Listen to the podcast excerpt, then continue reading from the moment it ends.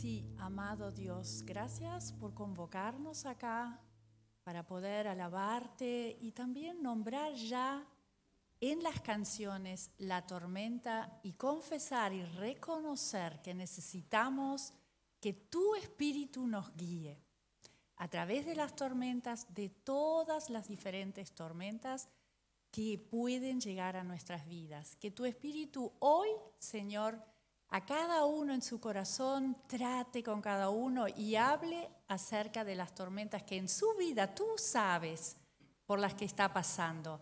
En la medida en que nosotros abordamos ahora esa hermosa, ese hermoso libro de Jonás eh, y, poder escudriñar el objetivo que tú persigues y que yo ya sé, Señor, y que ya sabemos que es conocerte más a ti, porque se trata de ti.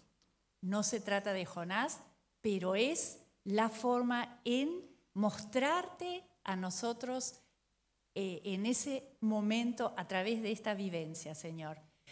Lo, porque las tormentas tienen un propósito divino, tormentas, pruebas, situaciones difíciles, Señor.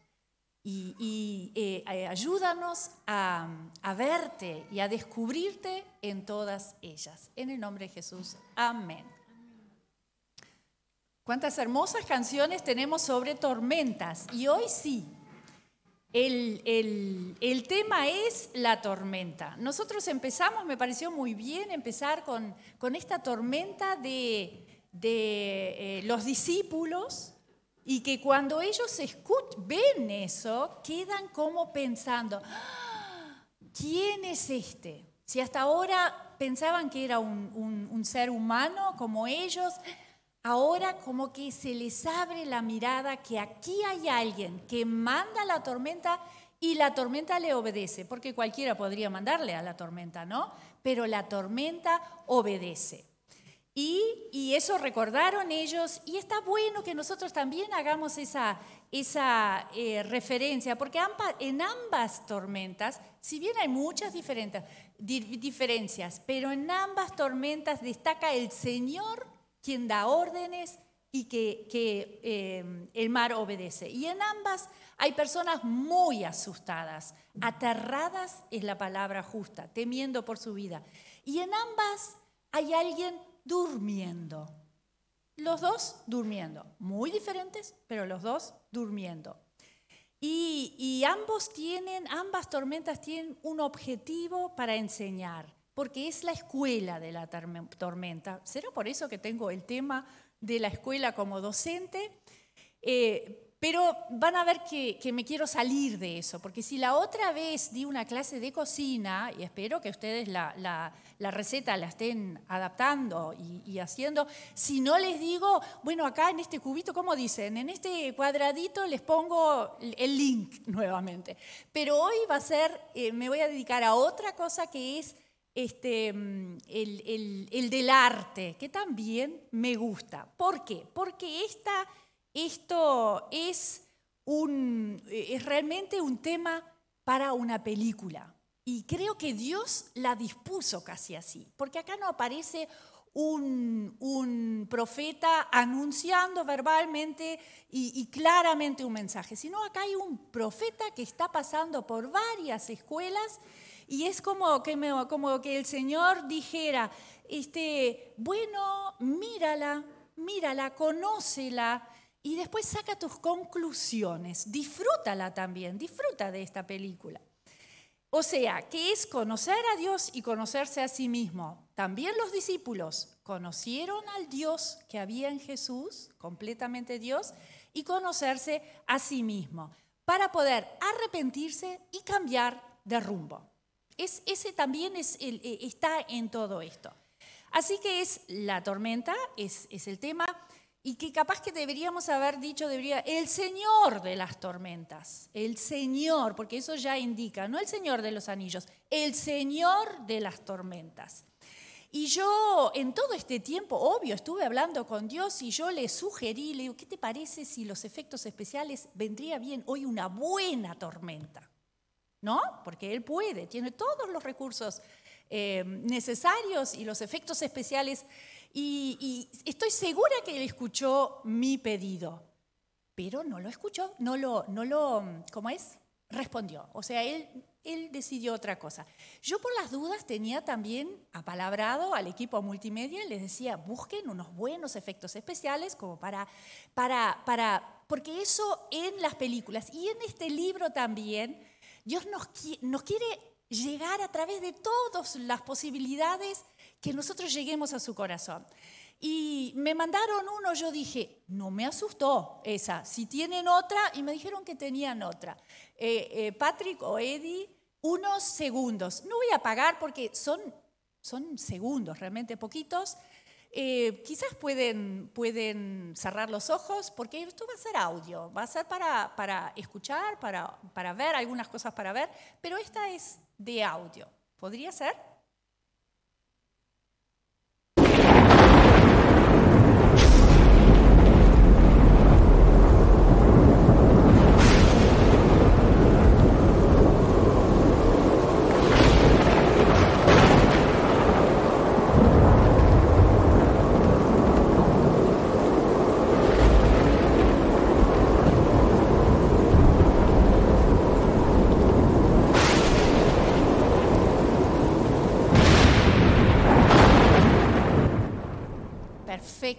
Perfecto. Y muy bien cómo empezó. Porque no empezó con una brisita que se fue evolucionando. La evolución en esta tormenta no está, porque como vamos a ver, es una tormenta que así irrumpió. Pero no me voy a adelantar tanto. Este, mm, Dios usó esta historia para lograr su cometido. Pero yo antes de entrar bien al tema, quiero dejar bien claro, porque nos encantan las tormentas, pero no se queden simplemente en esto, sino que yo, ustedes saben hacer dos cosas a la vez, tres, bueno, los voy a exhortar, los voy a desafiar a hacer dos. Una, disfrutar de la historia, pero a su vez permitir que el Espíritu Santo ya obre en ustedes sabiendo cuál es la idea central. Así que se la voy a adelantar. Tiene una idea central que es tanto de esta tormenta como de todo el libro, que es conocer el carácter de Dios. Sí, de Jonás también, pero ante el miserable Jonás, ver la grandeza del Dios que tenemos, de su misericordia. Me gusta esto de, por un lado, miseria y por la otra, misericordia, que es el amor a los miserables, como nosotros. Entonces es su misericordia y compasión en la salvación a toda la humanidad. A los israelitas, el pueblo elegido, sí, pero también a los paganos alejados, los uruguayos, por ejemplo, los alemanes, los brasileros, todos ellos, inclusive alcanzar a su propio profeta, a su propio siervo desobediente. O sea, esa es la idea. Tengan su mirada puesta en eso mientras pasamos revista a todos los sucesos que pasan en esto. Porque el que, el que nació en una familia, tuvo la bendición de nacer en una familia eh, creyente, conoce esta historia, pero perfecto, desde chiquito. Pero hoy es, es la cuestión de, de trascender a la, a la simple historia infantil. ¿Por qué hacemos toda una serie? Porque hay una verdad trascendente que va a ser de bendición en nuestras vidas. No se trata de Jonás, ya lo sabemos, ¿qué más nos pueden enseñar? Ese carácter de Dios que, queremos conocerlo más. Y justamente Jonás es del Antiguo Testamento. Y yo escucho muchas veces, y seguramente ustedes también, bueno, el, yo, el Dios del Nuevo Testamento, sí, lo quiero en mi vida pero él cambió, en el Antiguo Testamento era diferente. No, Jonás es una historia del Antiguo Testamento, así que su carácter, su misericordia, ya la vamos a ver acá. Y Jonás quería esa misericordia, sí, sí, pero la quería excluyente para su pueblo. Allí él era un profeta obediente. Pero cuando recibe la orden de anunciar arrepentimiento a Nínive, él percibió que acá Dios tiene un plan del cual él no quería ser parte. Y después quiero, idea central la tenemos fijo, fijo, fija, en la mente, en la mirada. Después quiero dejar bien claro también qué clase de tormenta es esta. Esta es una tormenta especial y hay que definirla de entrada. ¿Cómo lo es? Sin rodeos. Esta tormenta en Jonás es una de esas a las que Dios nos expone por nuestros pecados. Son así. Es un pecado y hay una tormenta después. Cuando son consecuencias directas o enviadas por Dios por desobediencia. Y tenemos que aprender, tenemos que abarcar después eso, ¿cómo es que Dios? Dios tiene una idea y hay que hacerlo. ¿Qué es la, la voluntad de Dios?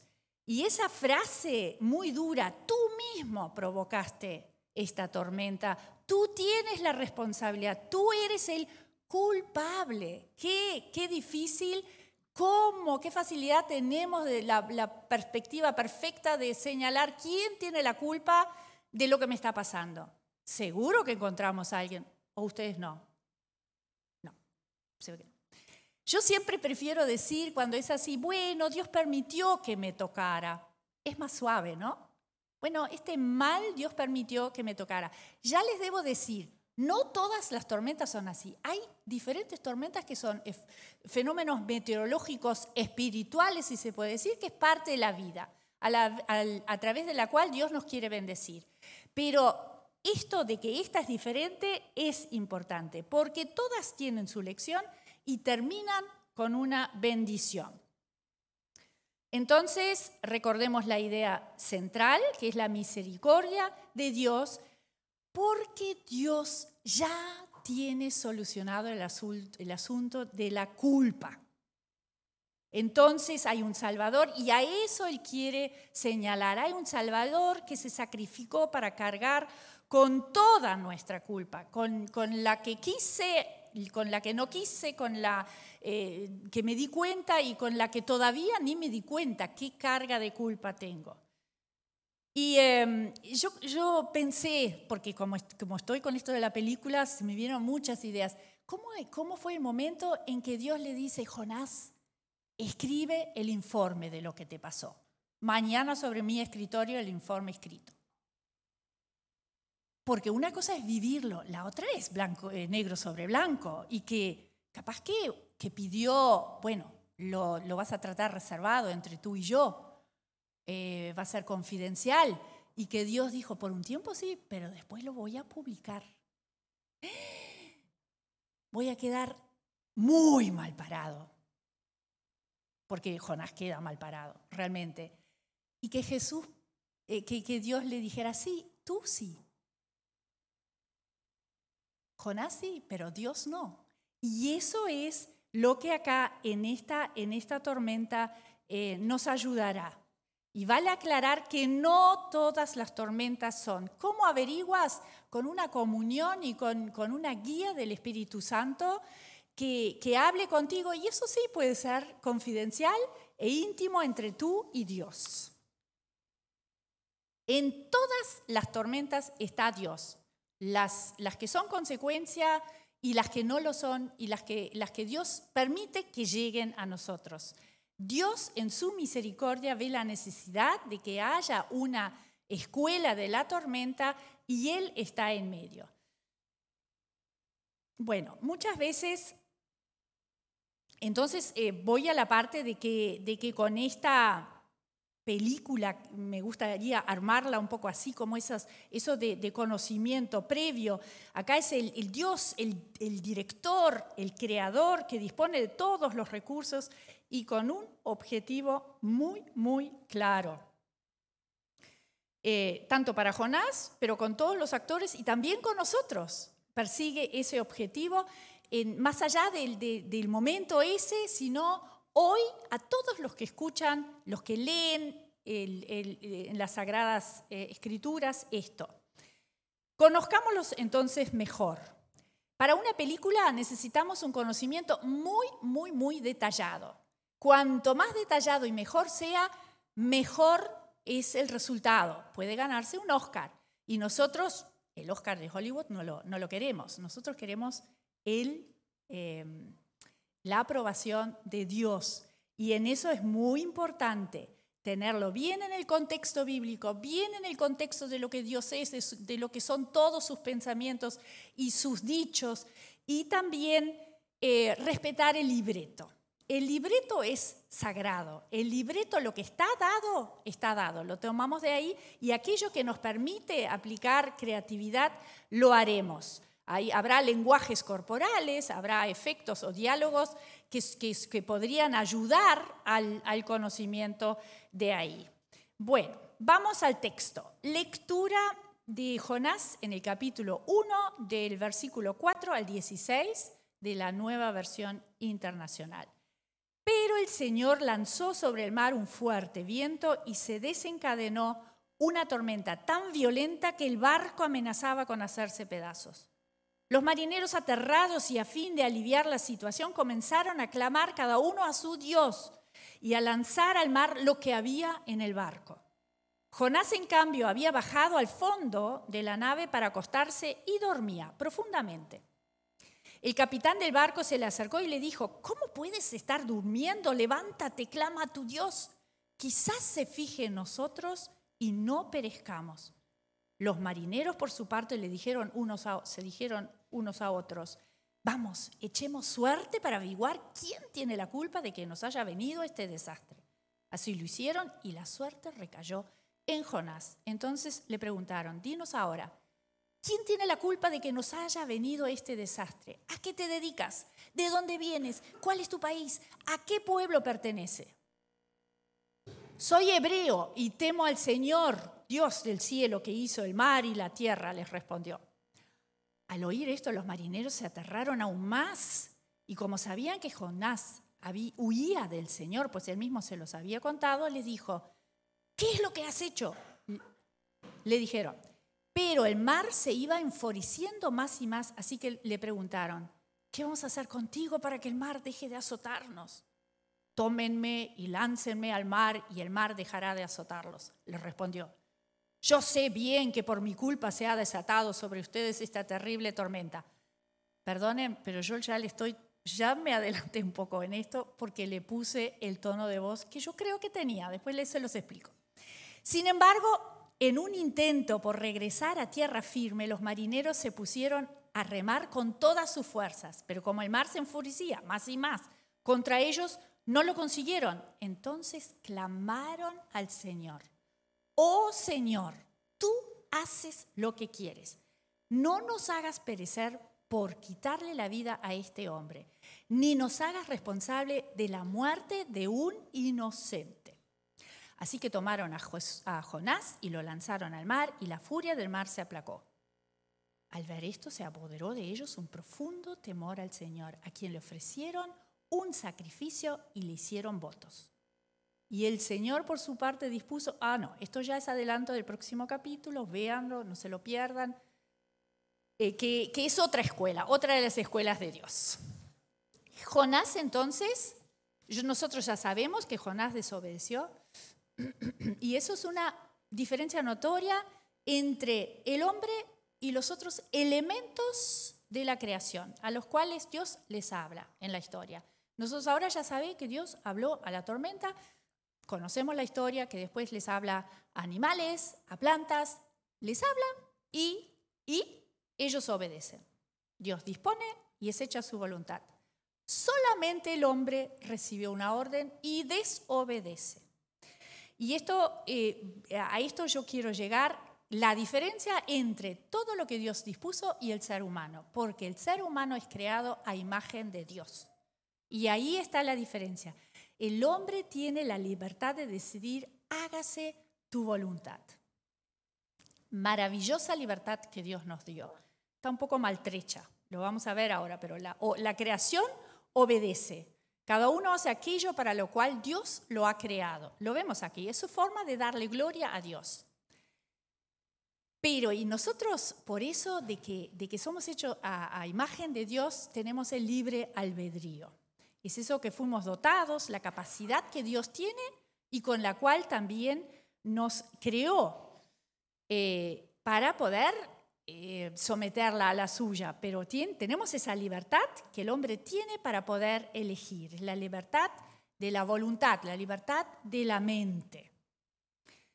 es, que Dios es amor y amor presupone libertad, porque si no, tendría que habernos hecho como unos robots que simplemente hagan para lo cual fueron programados. Y no, ¿qué mejor forma de amar y ser amados cuando alguien lo hace desde el corazón y desde una decisión em, libre, una decisión libre? ¿Sabían ustedes que Dios tiene un depósito para los vientos?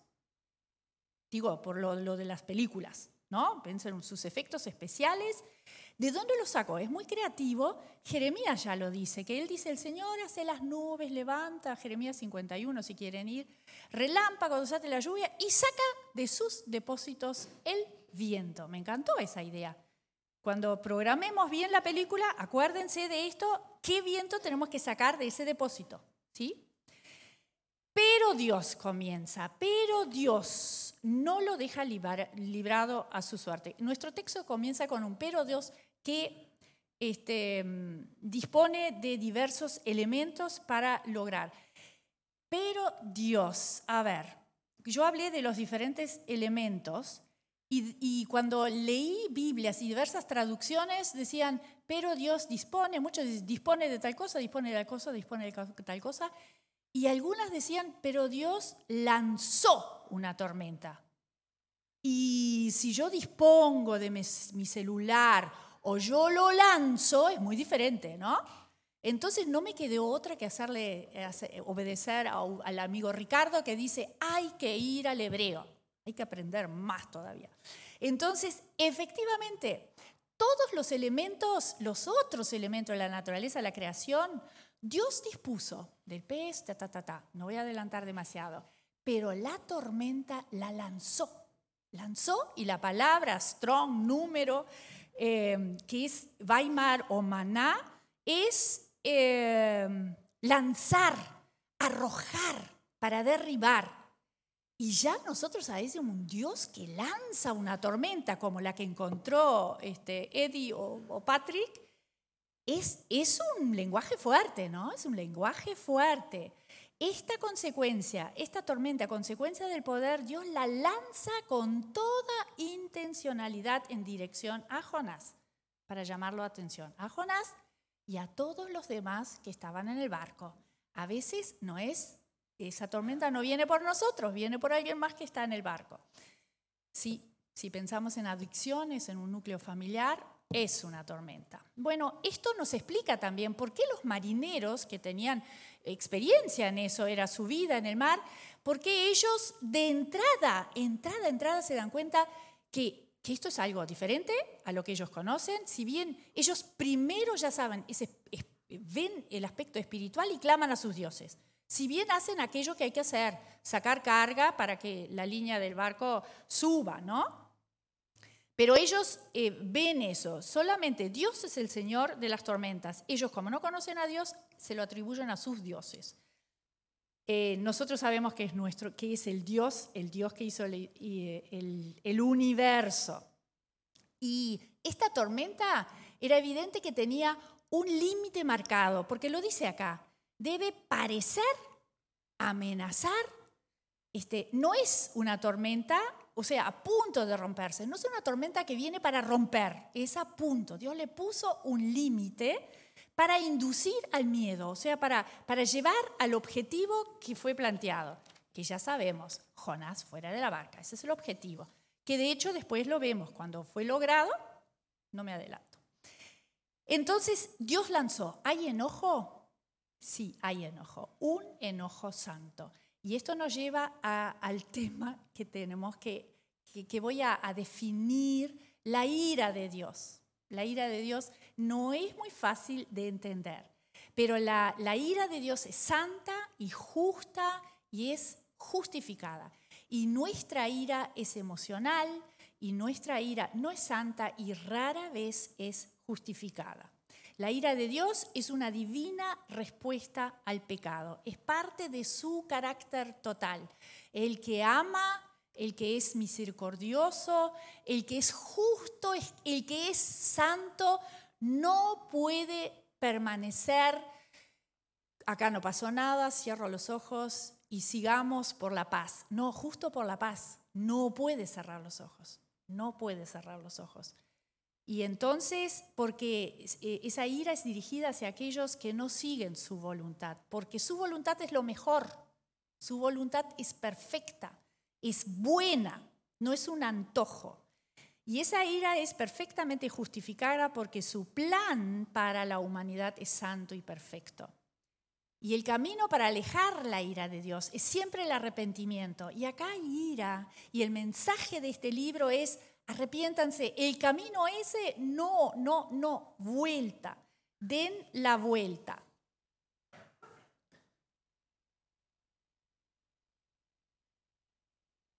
Yo me, yo tenía, me habían dado una perlita que, me, que me, la, me la pasé, pero la quiero decir, den la vuelta.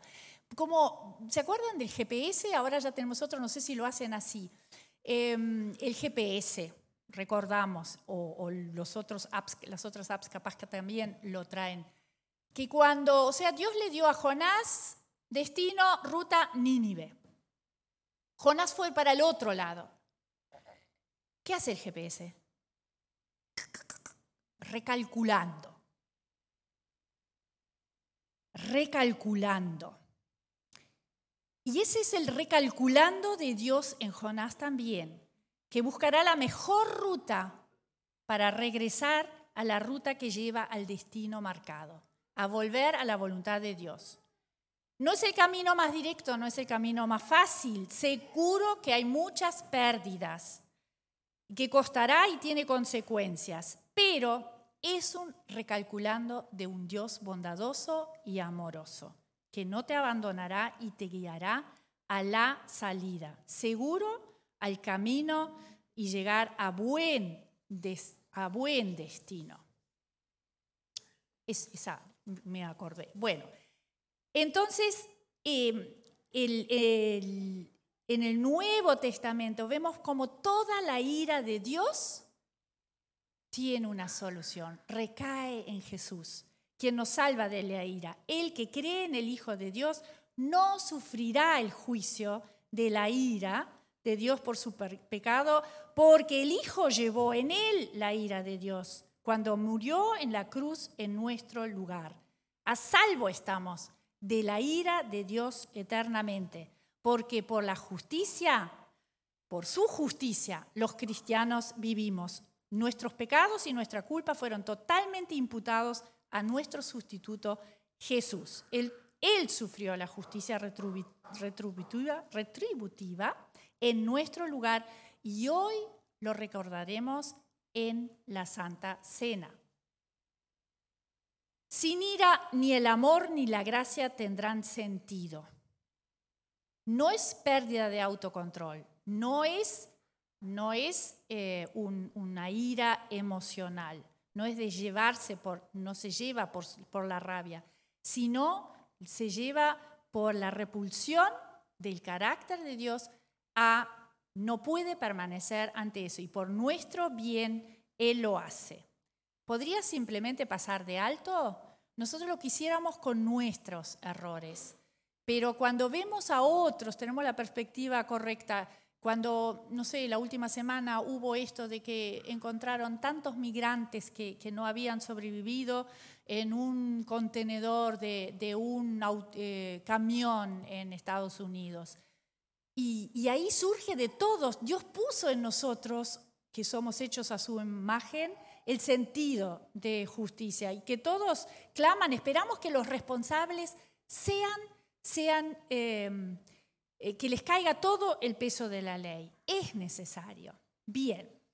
Entonces los marineros aterrados em, realmente estaban, este, este es un, susto, un miedo, un temor, una desesperación, y entonces ellos claman y lanzan, hacen eso de lo que, lo que saben hacer.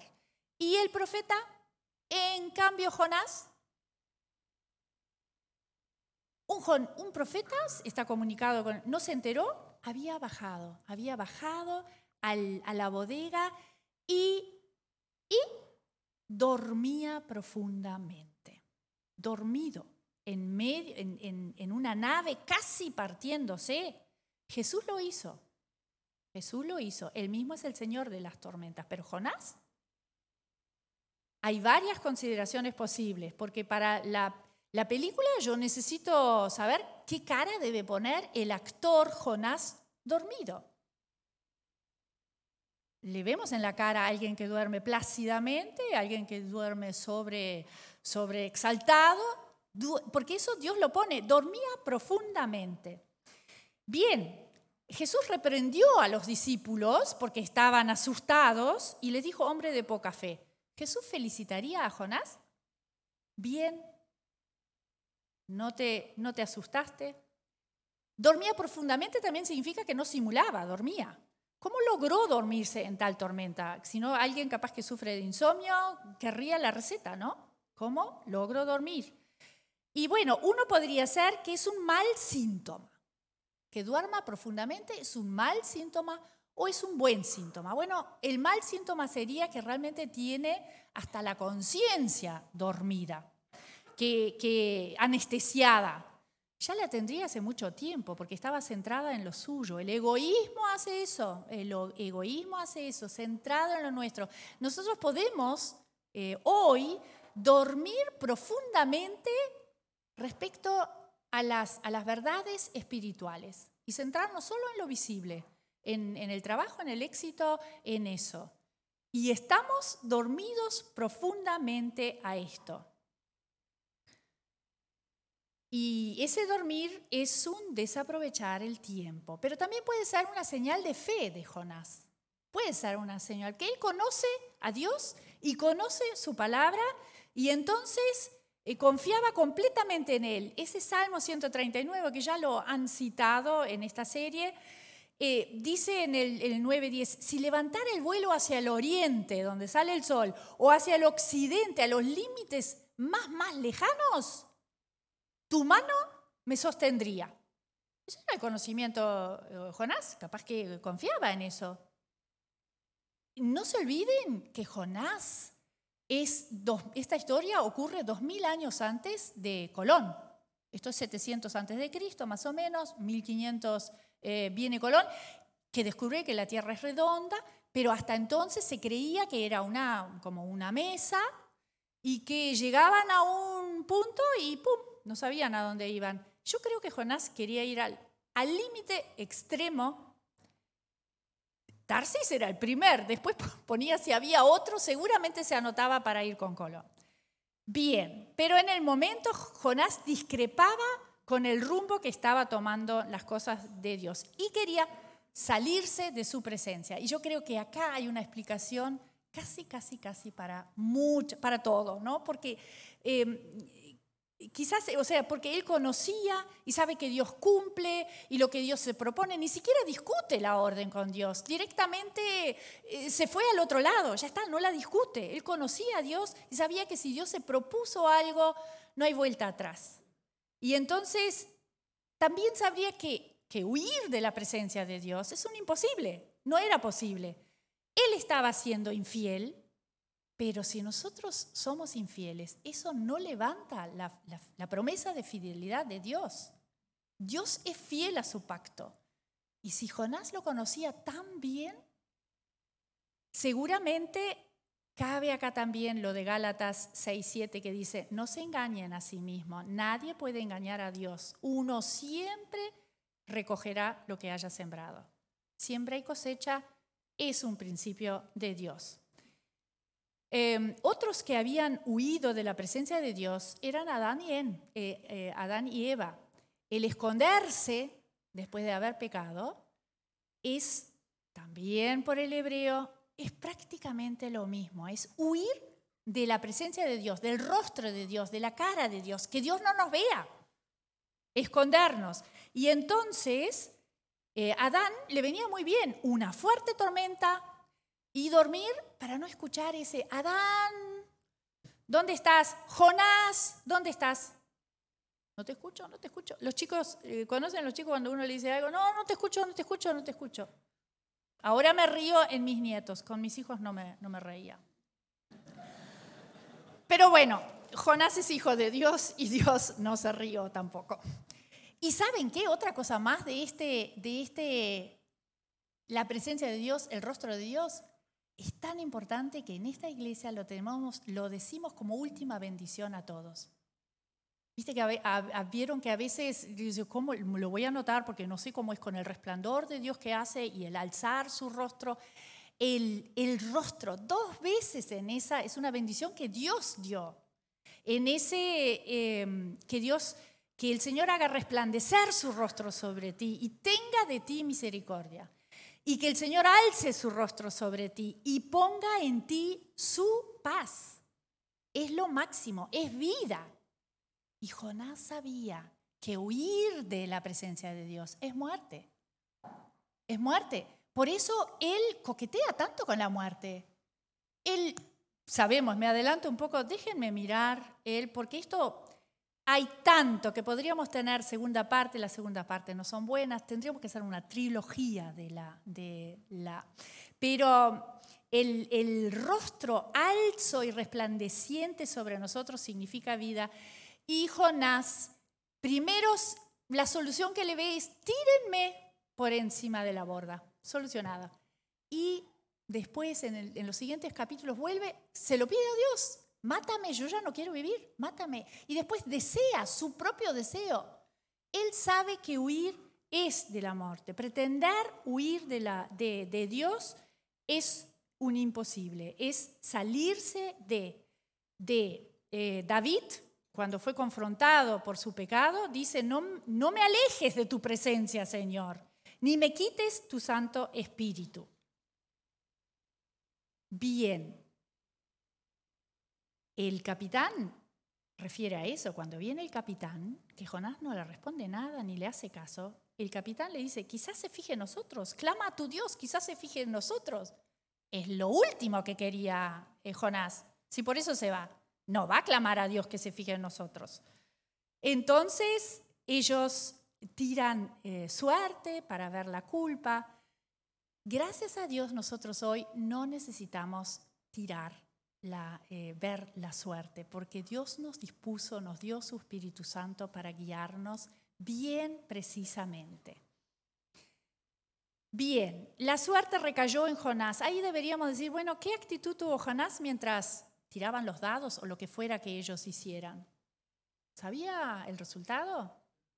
Yo me inclino a que sí lo sabía. Y ahí vienen las primeras palabras. Por, el actor de Jonás tiene que memorizar muy poco. Es más bien lenguaje corporal. Soy hebreo, hebreo, hebreo. Hebreo, hebreo, hebreo. Hasta ahora toda su actividad giraba alrededor. Ese es el problema, que él giraba alrededor de ser hebreo, el pueblo hebreo, su egocentrismo, su nacionalismo. Y temo al Señor. Bueno, ¿Eso es temer al Señor? Yo creo que en cierta forma sí, que hizo el cielo y la tierra. Y cuando eh, leí en los comentaristas que dicen, bueno, podríamos suponer que Jonás tendría, eh, por ejemplo, Matthew Henry que dice, eh, que tuviera una voz de vergüenza y, y tristeza. Y eso me dio un poco las alas para poder decir, ¿puedo suponer? Yo supongo que su voz era firme. ¿Y, por qué? Porque em, ese era su problema, el ser hebreo. Y Dios lo quería sacar de eso. Justo Dios quería que la misma misericordia que los hebreos tendrían y que Él pudo profetizarlos a ellos, que fuera llevada a las naciones.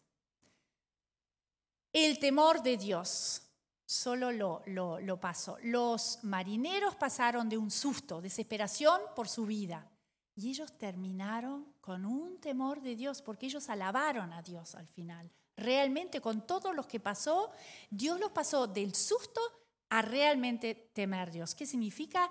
Reverenciar, admirar, rendirse al Creador. Eh, eso incluye respeto. No es el susto, no es miedo, es respetar, obedecerlo. Y Jonás no es el mejor ejemplo, no es el mejor ejemplo en esto.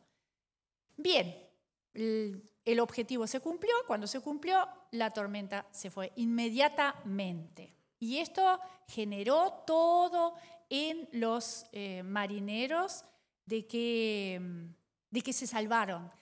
si uno piensa, ¿qué pensaron los marineros? Realmente se sacrificó por nosotros este Jonás.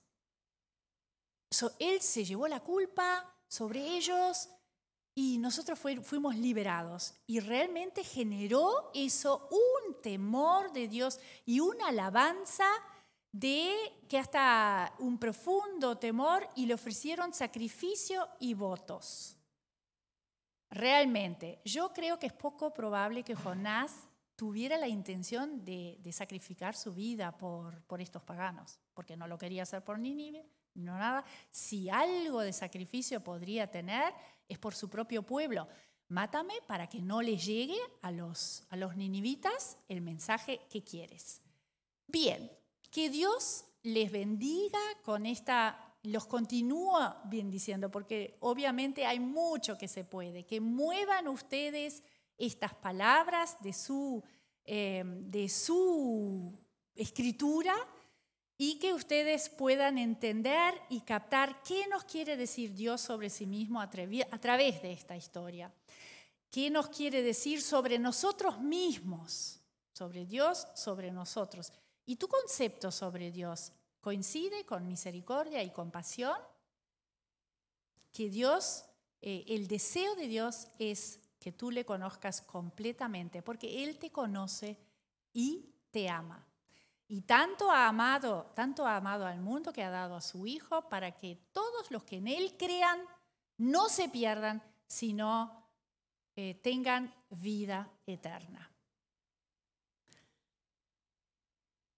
Señor, te damos gracias por tu palabra, te damos gracias por tu amor y por tu misericordia reflejada en esta historia. No terminamos todavía con esta serie, pedimos que tú muevas estas palabras en nuestro corazón para que sean de bendición y podamos alabarte, adorarte, servirte como tú te lo mereces.